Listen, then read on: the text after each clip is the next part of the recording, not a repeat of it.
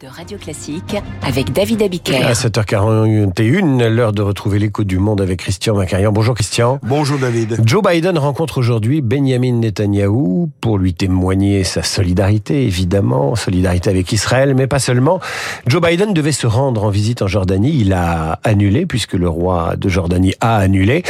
Christian, euh, vous nous expliquez ce matin le pourquoi de ce voyage au Proche-Orient si vite euh, et à chaud à bientôt 81 qu'il fêtera dans un mois, Joe Biden a improvisé un déplacement qui se révèle à haut risque.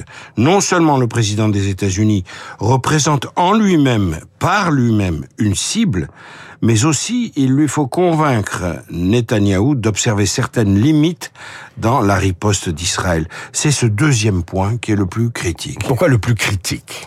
Parce que Biden, Biden privilégie l'apaisement. Plusieurs centaines d'étrangers binationaux bloqués dans Gaza sont de nationalité américaine.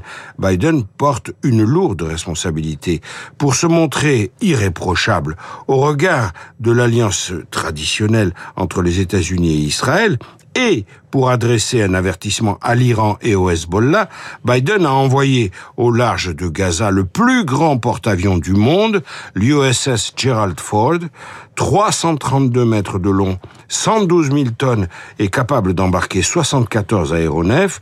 Il a également fait positionner un peu plus au nord un deuxième porte-avions, l'USS Eisenhower.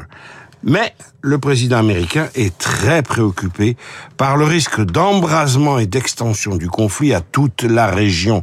Il subit aussi la pression d'autres pays qu'Israël. Quel pays? Les deux grands alliés arabes des États-Unis, que sont l'Égypte et la Jordanie, tous deux voisins directs des Palestiniens, demandent aux Américains, supplient les Américains, d'user de toute leur influence afin d'éviter que Gaza fasse l'objet d'une destruction totale. Au Caire, comme à Amman ou même à Ramallah, on redoute des manifestations massives de soutien aux Palestiniens de Gaza qui déstabiliseraient le régime de l'Égyptien Abdel Fattah al-Sisi, aussi bien que le fragile royaume d'Abdallah II de Jordanie ou l'autorité palestinienne de Ramallah. Biden se voit donc obligé de jouer les go-between. Marc Lambron préférait que l'on dise les intermédiaires. Ah oui, il va vous reprendre, c'est sûr. C'est pourquoi il insiste tant, Joe Biden, auprès de Netanyahou afin que des zones sécurisées soient mises en place et que l'aide humanitaire puisse parvenir sur place à Gaza. Tout cela est pétri de bonnes intentions, mais à vrai dire, c'est assez illusoire. Et pourquoi vous dites illusoire?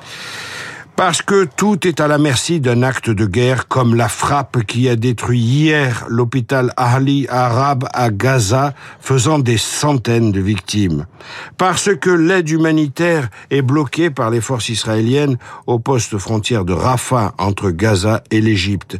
Parce que le Hamas interdit aux Palestiniens de quitter leur lieu de vie sous peine de mort afin d'obliger Tsahal à frapper des civils.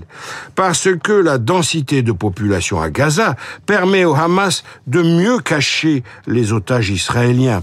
Le Hamas empêche également la distribution de l'aide internationale en s'emparant tout de suite des containers et des colis pour en faire son propre usage.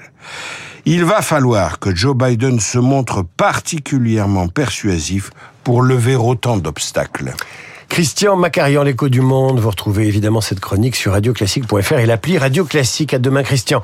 À suivre, c'est le hasard, mais c'est comme ça. Le film Rabbi Jacob a 50 ans aujourd'hui. Pas question de s'en priver dans le journal imprévisible de Marc Bourreau.